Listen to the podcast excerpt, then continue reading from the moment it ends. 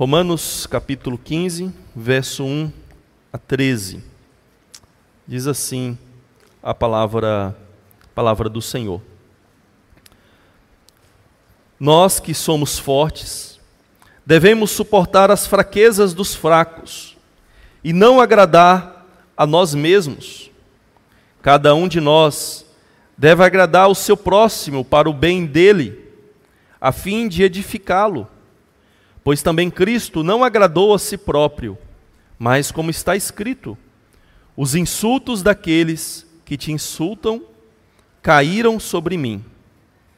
Pois tudo o que foi escrito no passado foi escrito para nos ensinar, de forma que por meio da perseverança e do bom ânimo, procedente das Escrituras, mantenhamos a nossa esperança. O Deus que concede perseverança e ânimo, deles um espírito de unidade, segundo Cristo Jesus, para que, com um só coração e uma só voz, vocês glorifiquem ao Deus e Pai de nosso Senhor Jesus Cristo. Portanto, aceitem-se uns aos outros, da mesma forma que Cristo os aceitou a fim de que vocês glorifiquem a Deus.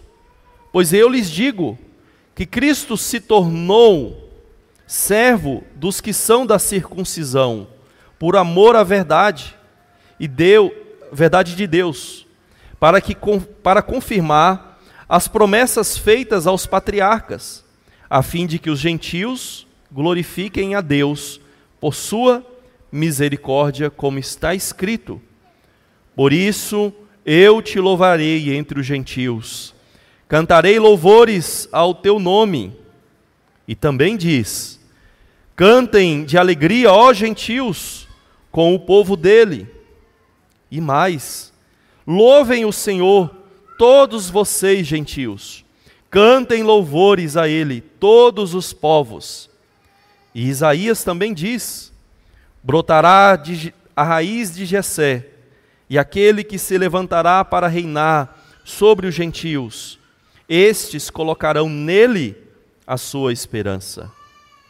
Que o Deus da esperança os encha de toda alegria e paz por sua confiança nele, para que vocês transbordem de esperança pelo poder do Espírito Santo. Amém. Amém. Meus irmãos, nós chegamos aqui ao final desta mini sessão que trata sobre a liberdade uh, cristã. Como que nós devemos exercer a nossa liberdade cristã, a liberdade que nós recebemos por meio do nosso Senhor uh, Jesus Cristo. Nós fomos livres do pecado, nós fomos livres da maldição da lei, nós fomos livres do jugo da lei. Mas como nós devemos exercer e desfrutar essa liberdade cristã. É o que Paulo trata nessa mini sessão, desde o capítulo 14 até aqui o início do capítulo 15. Além disso, irmãos, é importante observar que esse texto também fecha a, a discussão de Paulo sobre o relacionamento entre judeus e gentios na igreja e como esses judeus e gentios devem se relacionar ah, no corpo de Cristo. E o nosso propósito é, nessa manhã, irmãos, é mostrar como que nós devemos ah, demonstrar a nossa fé ah, em Cristo e exercer essa liberdade que nós ah, recebemos em Cristo. E o que Paulo vai nos ensinar aqui, basicamente, e é resumido no nosso tema hoje, o forte deve agir como Cristo. O forte deve agir como Cristo. O que Paulo basicamente coloca para nós, irmãos, é que se nós somos fortes, se nós nos enquadramos entre aqueles que são tidos como fortes, e Paulo se coloca entre eles, ó, nós que somos fortes, nós temos mais responsabilidades. E se alguém quer ser forte, que tenha Cristo como modelo. Se você quer exercer a sua liberdade, tenha Cristo como seu modelo ao exercer a sua liberdade nele. E o texto, basicamente, então, irmãos, vai nos mostrar que o forte deve agir como Cristo, em prol do próximo, agradando para promover a unidade e acolhendo para promover ah, uma confiança, uma confiança ah, no Senhor. E, em primeiro lugar, então, a gente observa aqui no texto é que o forte deve agir como Cristo, agradando para promover a adoração em unidade.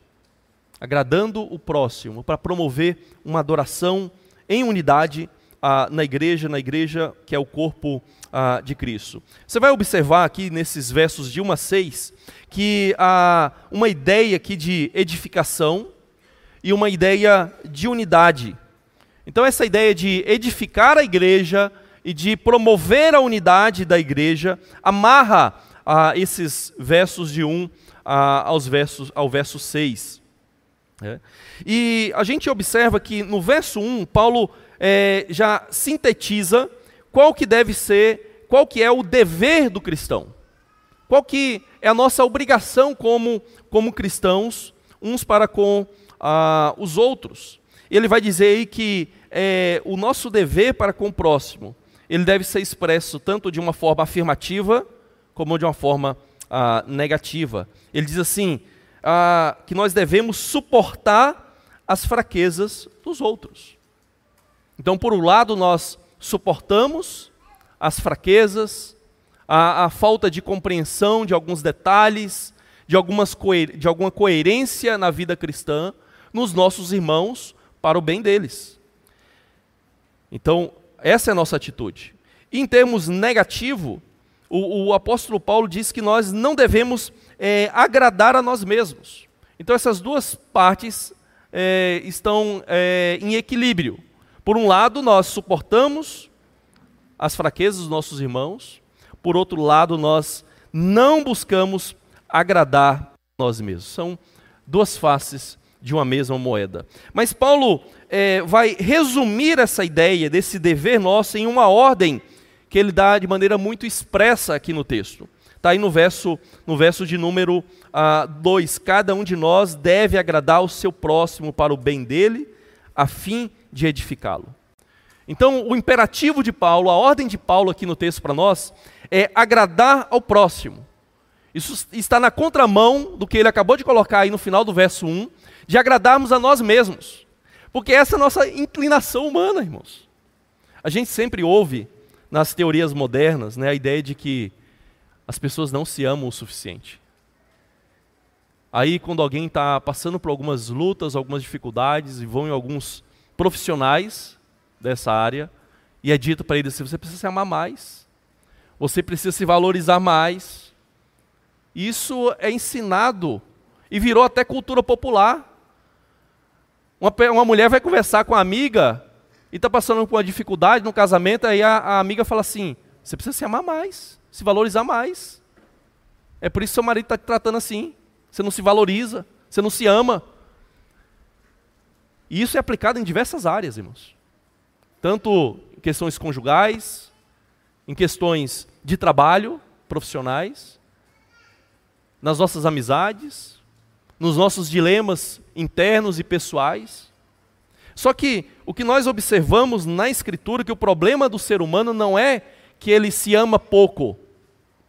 O problema do ser humano é que ele se ama muito. Tanto é que o apóstolo Paulo, quando escreve para Timóteo, ele diz que nos últimos dias os homens seriam amantes de si mesmos. Ou seja, isso é um problema, não é solução. Porque foi, essa foi a causa do problema que nós vivemos lá no Éden. Quando Adão e Eva colocaram-se à frente de Deus e se amaram mais do que a Deus. E por isso se rebelaram contra, contra ele. Então, Paulo nos dá uma ordem clara aqui, irmãos, para que nós não procuremos nos servir, nos agradar, nos amar a nós mesmos, mas em vez disso, a ordem dele, clara, é para que nós venhamos agradar o nosso próximo. E ele especifica isso dizendo que esse agradar tem que ser para o bem do próximo e tem que ser para a edificação ah, desse próximo. E veja bem, eu já falei isso em outra ocasião aqui. Isso aqui não significa que agradar o próximo se trata de atender caprichos do próximo. Alguns caprichos pessoais, desejos pessoais mesquinhos, muito menos pecaminosos. O que Paulo está dizendo aqui é que nós devemos procurar agradar ao próximo naquilo que é o bem do próximo. E o bem do próximo, se nós vamos ler aqui no contexto imediato dessa mini sessão, é, que o apóstolo Paulo trata sobre a unidade, e se nós estendermos para a carta aos romanos, o bem do próximo é a sua salvação. O bem do próximo é, como ele diz aí, a sua edificação, para que ele seja erigido também como igreja de Deus, para a habitação de Deus, para ter comunhão com Cristo. Esse é o bem que nós precisamos buscar no nosso próximo no nosso contexto ah, aqui. Então, ah, o nosso objetivo não é atender caprichos e também não é, é ficarmos bem aos, aos, olhos do nosso próximo. Porque a nossa tentação é essa, não é? Eu vou fazer isso para ficar bem na fita, como a gente costuma dizer, como o jovem costuma dizer. Não sou mais jovem, né? Mas o jovem costuma dizer assim: eu quero ficar bem na fita. Quer ficar bem aos olhos dos outros. Ah, eu não vou eu não vou tomar essa cervejinha aqui porque eu não quero me parecer pecador ao olho meu, aos olhos do meu irmão. Não, não é, não é esse o motivo. O motivo deve ser, ao fazer isso ou não fazer isso, eu vou promover a edificação dessa pessoa, eu vou a, aproximar mais essa pessoa de Cristo, e vou promover a comunhão, o crescimento espiritual dela, e vou ajudá-la nesse processo, com paciência, a chegar a uma compreensão correta dessas coisas, desses alimentos, que nós podemos receber, tomar, participar com ações de graças. Então, essa deve ser a nossa motivação, esse deve ser o nosso propósito: edificar o próximo para o bem dele, visando o seu crescimento ah, espiritual em Cristo. Aí Paulo vai dar a motivação maior pela qual nós devemos agir assim. Por que, que nós devemos agradar o próximo? Se já que não é para atender os caprichos, já que não é para nós ficarmos bem aos olhos das pessoas, ele vai colocar aí a motivação que é Cristo. O exemplo do próprio Cristo está aí no verso 3. Ele diz aí que Cristo veio para servir e ele não agradou a si mesmo. Ele não veio exercer a sua vida, o seu ministério, visando ele mesmo, as suas próprias vontades, seus próprios desejos.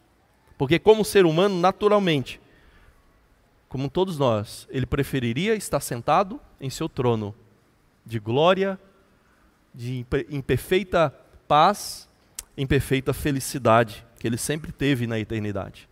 Mas não, o que nós vemos na Escritura é que Cristo, ele se esvazia da sua glória, ele desce como servo, e como diz lá o Salmo 69, ele recebe os insultos daquele que insultava, daqueles que insultavam a Deus. E ele recebe isso não só no sentido de, de que caiu sobre ele, mas que ele levou a culpa desses insultos.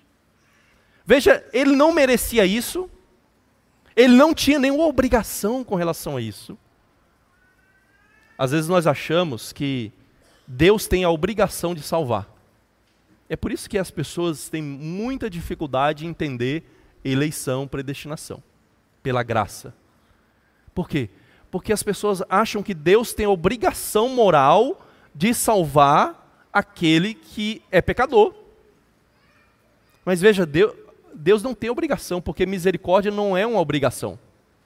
Misericórdia é uma dádiva. Então, quando Cristo recebe o, o, insulto que era nosso, que nós merecíamos, e recebe a culpa pelo insulto que nós proferíamos contra Deus, ele fez isso por graça. Ele fez isso livremente. Veja, ele abre a mão, mão dos seus direitos como Deus, ele se esvazia e recebe tudo isso em nosso lugar e suporta isso em nosso lugar. E Paulo coloca esse exemplo supremo como motivação da forma como nós devemos agir também.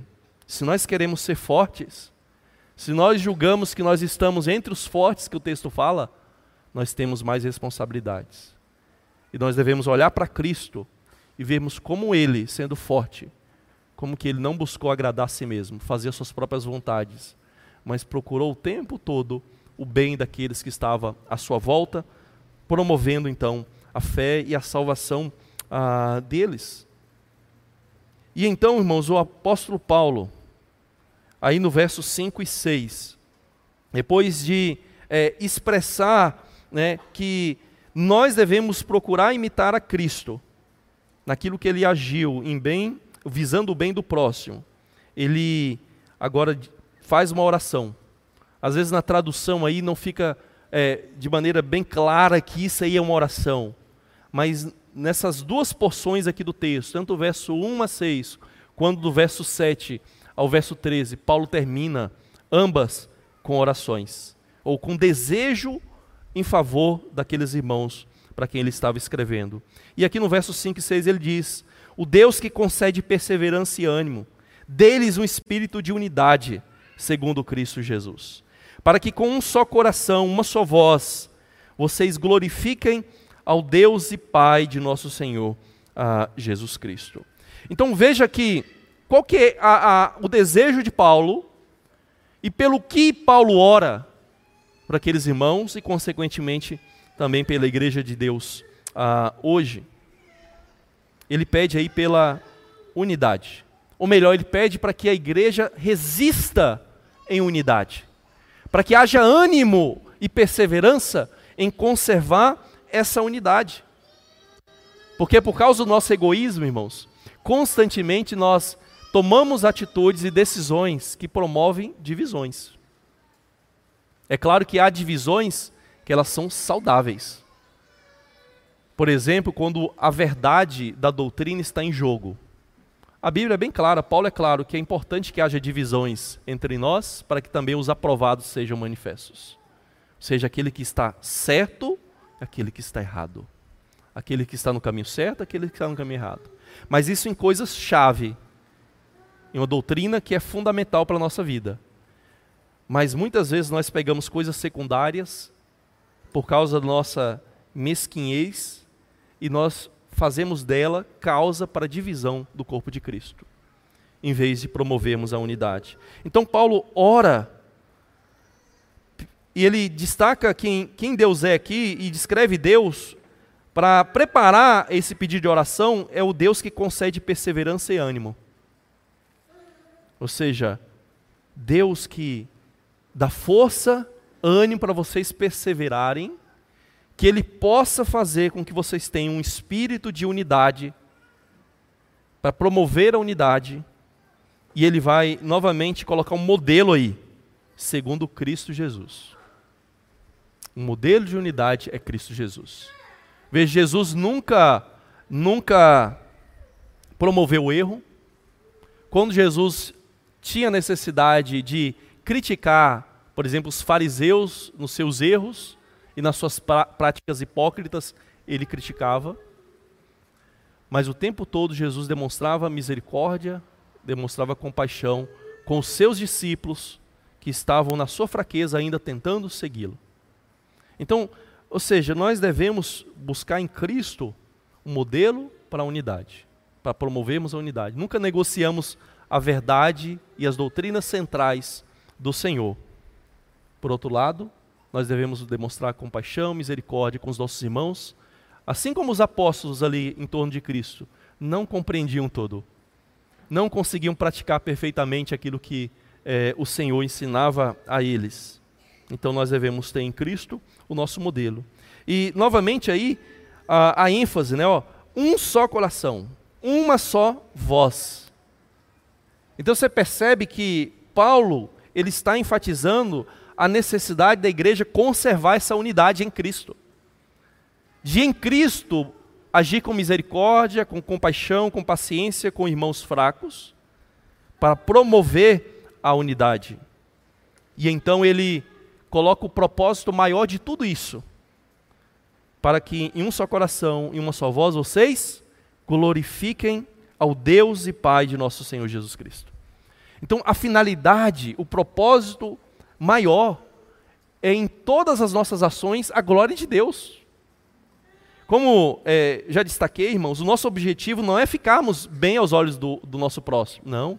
Nosso objetivo é a glória de Deus. O nosso é, objetivo não é atender caprichos das pessoas, não. O objetivo final é a glória de Deus. Então, quando nós procuramos promover e conservar a unidade da igreja, o propósito é para que juntos nós possamos glorificar a Deus. Esse é, é o alvo, esse é o propósito da nossa existência, da nossa vida. Como nós bem fomos é, criados né, na igreja presbiteriana, a pergunta é, do catecismo maior e menor também, a primeira pergunta de ambos. Né, qual é o fim supremo e principal do homem? O fim supremo e principal do homem é glorificar a Deus e gozá-lo para sempre. Então, o nosso propósito, ao promover essa unidade, é a glória ah, de Deus. Então, irmãos, nós é, precisamos é, observar isso e entender que Cristo é sempre esse modelo, o modelo da forma como nós ah, devemos agir. E o que nós devemos então nos perguntar diante disso é: será que eu estou agradando os outros como Cristo, que negou a si mesmo, para me agradar? Para me servir? Será que é assim que nós estamos agindo? Negando a nós mesmos, as nossas vontades, os nossos gostos, para então servir os nossos irmãos, promovermos o crescimento dos nossos irmãos, para que eles cheguem mais e mais ao pleno conhecimento da verdade e para que a igreja seja unânime eh, em adoração ao Senhor?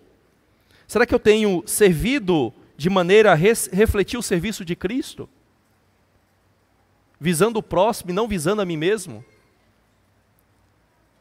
Então, essas perguntas, irmãos, devem ser respondidas com, com muita sinceridade por cada um de nós. Então, o que nós vimos aqui, irmãos, é que o forte deve agir como Cristo, agradando o próximo para promover adoração em unidade na igreja. E agora nós vemos nos próximos versos aí que o forte deve agir como, como Cristo, acolhendo para promover adoração confiante. Para promover adoração uh, confiante. Veja que a ideia de esperança, a ideia de confiança, é, também permeia essa segunda parte aí do, do texto. Dentro dessa ideia de adoração, Paulo vai destacar aí essa a ideia de colocarmos a esperança e a confiança ah, no Senhor nosso, nosso Deus. E essas duas coisas, confiança e esperança, elas são inseparáveis. Né? É difícil dizer o que, que gera qual. É a fé que gera esperança, a esperança que gera fé, as duas são uma coisa só, basicamente, aqui no texto. E aqui nós temos uma outra ordem bem clara, um outro imperativo do apóstolo Paulo, que é uma ordem para acolhermos e aceitarmos, uh, ou aceitarmos uns aos outros, dependendo da tradução, aceitar ou acolher.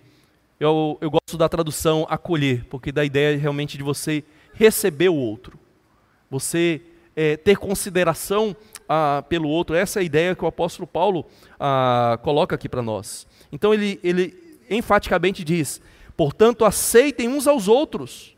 E novamente, qual que é a comparação que ele faz? Qual é o modelo que ele coloca? Da mesma forma como Cristo os aceitou.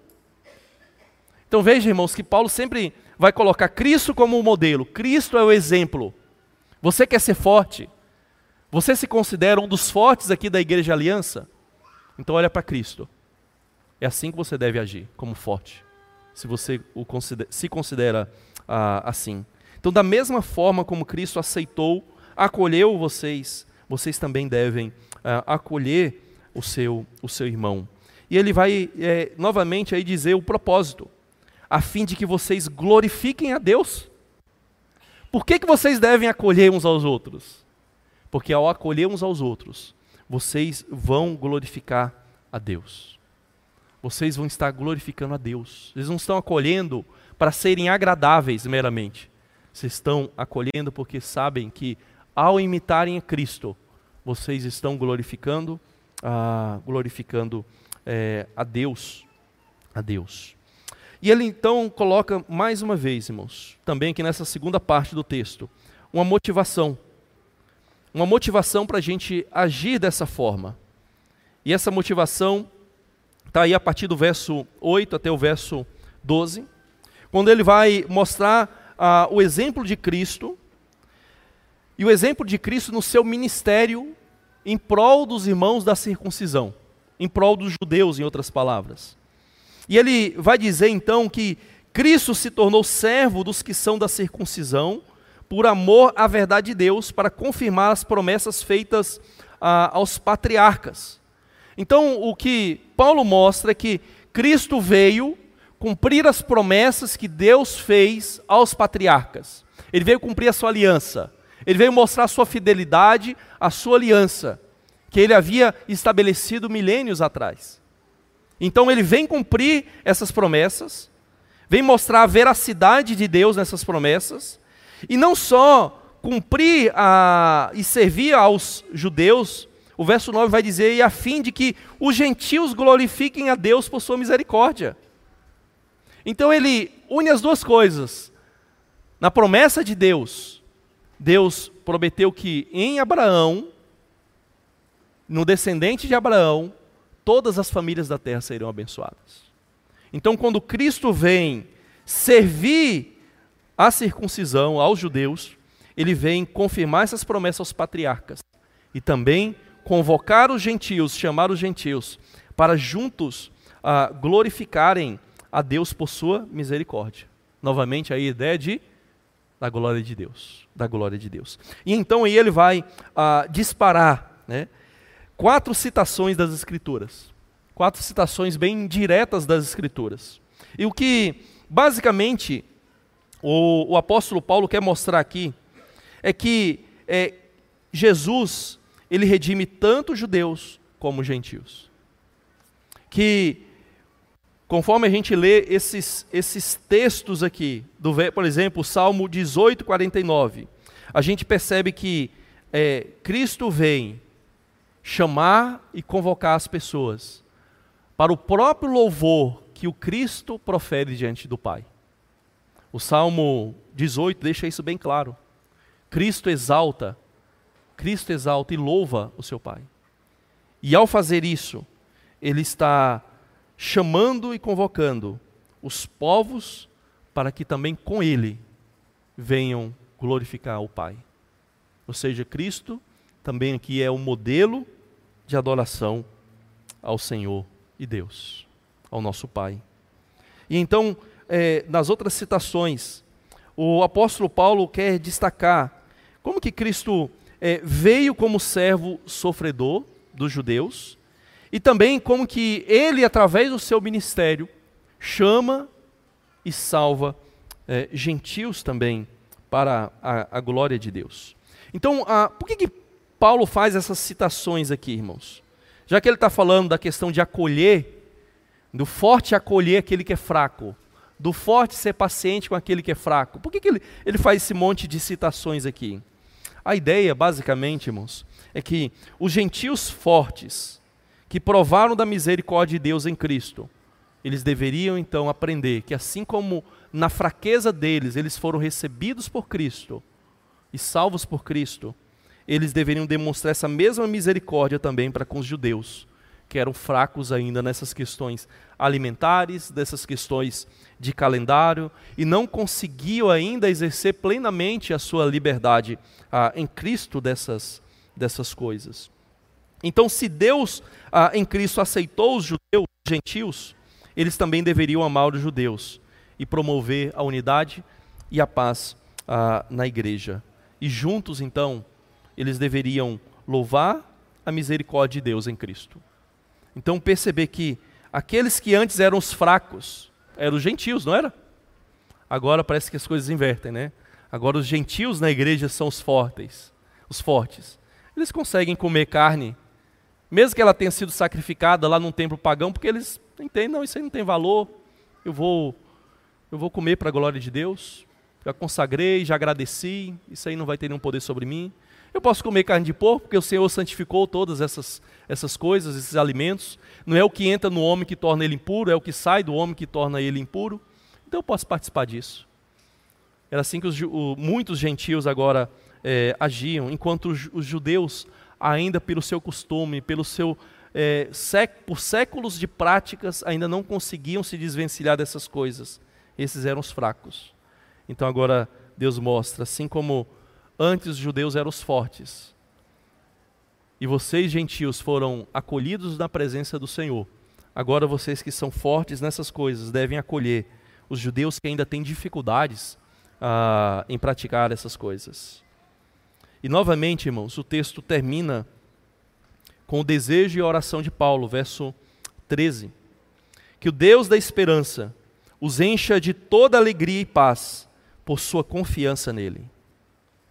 Então, o desejo de Paulo, novamente aqui, é que esse Deus, que é o Deus da esperança, assim que ele define a Deus, o Deus da esperança, se ele é o Deus da esperança, então que ele encha vocês de alegria e de paz por causa da confiança ou da fé que vocês ah, depositam nele, para que vocês transbordem de esperança pelo poder ah, do Espírito Santo.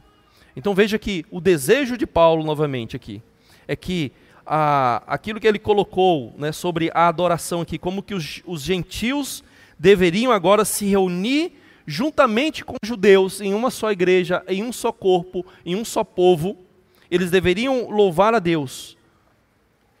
Então eles, ele ora para que esse Deus, que deu essa confiança a eles, possa enchê-los de alegria, enchê-los de paz, para que eles possam transbordar de esperança. Viver é, essa esperança confiante, ah, confiante ah, no Senhor. Então, irmãos, o que Paulo basicamente nos mostra aqui é que se a esperança cristã permear a vida tanto de fracos como de fortes, ela vai transformar os nossos relacionamentos. Se nós confiarmos verdadeiramente no Senhor, essa confiança e essa esperança no Senhor deve transformar os nossos relacionamentos, a forma como nós ah, encaramos a nossa vida. É entender aquilo que Paulo já disse, né? O reino de Deus não é comida, não é bebida. Não é essas coisas dessa vida. Essas coisas vão passar. Essas coisas terrenas aqui são passageiras. A gente tem que colocar os nossos olhos na nossa esperança eterna. É lá que nós colocamos nossas esperanças. Então, qualquer coisa que nós possamos abrir mão aqui, em prol daquilo que é maior, que é mais valioso, nós, na verdade, não perdemos nada, irmãos. Se nós abrimos mão de coisas que são passageiras, coisas que são fúteis, nós não abrimos mão de nada. Que valor tem essas coisas? Comparado com aquilo que é eterno, comparado com aquilo que é permanente, comparado com o bem dos nossos irmãos, que salvos vão glorificar mais a Cristo, a obra de Cristo. Então, isso deve realmente nos motivar. É isso que nós devemos realmente colocar como prioridade, prioridade nas nossas vidas. Portanto, o que nós vimos aqui, irmãos, é que o forte deve agir como Cristo, agradando para promover a adoração em unidade e acolhendo para promover uma adoração confiante ah, no Senhor. E que, quando nós consideramos tudo isso aqui, irmãos, é, nós devemos perceber que ah, isso cumpre aquilo que Paulo diz lá em Romanos 12, do verso 9 a 13, para termos um amor sincero uns pelos outros. Porque quando nós é, temos um amor sincero uns pelos outros, nós é, demonstramos isso é, buscando agradar os outros e não buscando agradar a nós mesmos, assim como Cristo fez. Então, o amor sincero uns pelos outros, que Paulo diz lá em Romanos 12, ele é cumprido quando nós colocamos o outro sempre em prioridade na nossa vida. Quando nós estamos mais preocupados com o outro, com a sua edificação, com o seu bem, com o seu crescimento espiritual, e não exercemos o nosso direito, irmãos. No contexto que a gente vive hoje no Brasil, a gente tem falado muito de direitos, né? Meu direito, meu direito, meu direito disso, meu direito aquilo, meu direito de manifestar, meu direito de falar. Mas nós não, não percebemos que direitos também incluem responsabilidades com esses direitos. E que também o fato de eu ter um direito não significa que eu não possa abrir mão de direitos que eu tenha se isso promove o bem verdadeiro de alguém. Porque nós achamos, eu tenho o direito de usar o meu dinheiro como eu quero. Em tese é verdade. Só que essa é a forma sábia de agir? É a forma cristã de agir? E melhor dizendo, o dinheiro de fato é meu Ou tudo que eu tenho e tudo que eu sou é do Senhor? A minha liberdade é do Senhor. Então, se eu uso a minha liberdade contrária à vontade do Senhor, eu estou pecando. Eu estou pecando. E isso nos remete a outra questão. Lá em Romanos 12, 1 a 2, Paulo nos exortou para nós é, nos oferecermos como sacrifício vivo, santo e agradável a Deus. E ele nos exortou para nós também renovarmos a nossa mente em Cristo. Então, quando nós renunciamos alguns dos nossos direitos e liberdades, se isso prejudica de alguma forma o irmão ou não promove a edificação do irmão, isso é um ato de sacrifício em serviço ao Senhor. Isso também é um sinal de que a minha mente foi renovada ah, em Cristo. Porque eu não estou exercendo os meus direitos para mim mesmo, mas para o propósito maior do Senhor Jesus. Então, isso é, isso é um sinal, irmãos, de que a, a minha mente foi renovada e foi conformada à mente de Cristo. Porque a mentalidade mundana e a cultura egocêntrica do mundo diz que se eu tenho um direito, eu tenho liberdade, então eu devo exercê-la. Não importa se isso ofende alguém, se isso magoa alguém, se isso prejudica alguém, se isso é mal interpretado e leva o outro a agir de maneira errada, embora eu esteja agindo de maneira certa. O que, que eu quero dizer com isso? Por exemplo, eu posso tomar de maneira correta um copo de vinho, uma latinha de cerveja, sem me embriagar, sem passar do meu limite. Mas às vezes o outro vê eu fazendo isso, ah, então o crente pode beber? Aí o cara entorna o barril. Aí ele pecou. Eu não pequei ao tomar, porque eu sei o limite, eu sei que a Bíblia proíbe não a, o tomar uma bebida alcoólica, mas me embriagar, fugir do meu domínio próprio pelo Espírito Santo.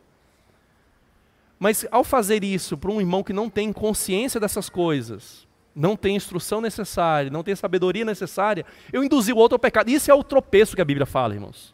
Isso é o escândalo. O escândalo não é a pessoa ficar horrorizada, ah, que absurdo ele fez isso. Não, o escândalo é você, eu levar o outro a cair da fé, a tropeçar. Esse é o escândalo. Então, quando eu faço algo e o outro, ao ver aquilo, ele é levado ao pecado com aquilo, isso é escândalo. Então, eu tenho que aprender que se a minha mente for renovada em Cristo, eu não posso agir dessa maneira, seguindo a cultura, o pensamento mundano, a mentalidade mundana de que porque eu tenho um direito, porque isso é certo, então eu devo fazer de qualquer maneira. Não. Não é assim que Cristo e a Escritura nos, nos ensinam. Além disso, irmãos, a gente deve novamente destacar aqui que toda essa exortação se fundamenta no exemplo de Cristo. Ele é o modelo perfeito. Ele é o irmão perfeito. É. Ele é o irmão maior. E ele mostra para nós como que ele tratou os seus irmãos então, consequentemente, como nós devemos tratar também uh, uns aos outros. E veja que esse apelo aqui à unidade, ele não, não se baseia nessa é, visão é, pós-moderna de tolerância, ou seja, tudo é relativo, então aceita de tudo, tolera tudo. O pastor Jair destacou isso uh, no domingo passado. Também não, não se trata de sentimentalismo vago. O que o Paulo vai mostrar aqui e a motivação que ele dá é que Cristo veio para as nações. E que se Cristo acolheu todos que nele confiam, nós também devemos acolher uns aos outros. Devemos suportar uns aos outros, ajudar uns aos outros, sermos pacientes uns com os outros. Não é relativizar a verdade. Lembra, Paulo é bem claro quem é o forte e quem é o fraco aqui. Ele diz quem está certo e quem está errado, em outras palavras mas ele também deixa claro quem é que está prejudicando mais o outro. Não é o fraco que está prejudicando mais a igreja. Eram os fortes que estavam prejudicando mais a igreja. Porque sendo fortes, eles tinham mais responsabilidades. E já que são fortes, então que seja o forte que suporte, e não o fraco, né? não é óbvio? Então essa, essa é a grande preocupação de Paulo aqui. É com a forma como o forte exerce a sua liberdade ah, em Cristo. E novamente ele coloca o exemplo de Cristo para servirmos é, uns aos outros e não a nós mesmos. Então, se Jesus abriu mão da sua glória, nós também podemos abrir mão de algumas de nossas liberdades por amor e pelo bem do nosso próximo, promovendo então a unidade ah, do corpo de Cristo. E tudo para glória do Senhor, irmãos. Tudo tem que ser visando a, a glória ah, do Senhor. E eu concluo dizendo o seguinte: se Cristo pôde unir gentios e judeus na igreja de Roma, ele também pode unir qualquer um de nós hoje, apesar dos nossos gostos diferentes, de algumas compreensões diferentes em questões secundárias da nossa fé cristã que não agridem a suficiência de Cristo. Então nós também podemos experimentar o trabalho do Senhor, do Senhor Jesus em edificar e unir a sua igreja, irmãos. Então que esse seja seja o nosso alvo, né? promover a unidade da igreja, promover a unidade da igreja em Cristo Jesus. Tudo isso para a glória, para a glória de Deus. Nós vamos nesse momento nos colocar de pé. Nós vamos cantar um hino que nos lembra como nós precisamos mais de Cristo. Porque na verdade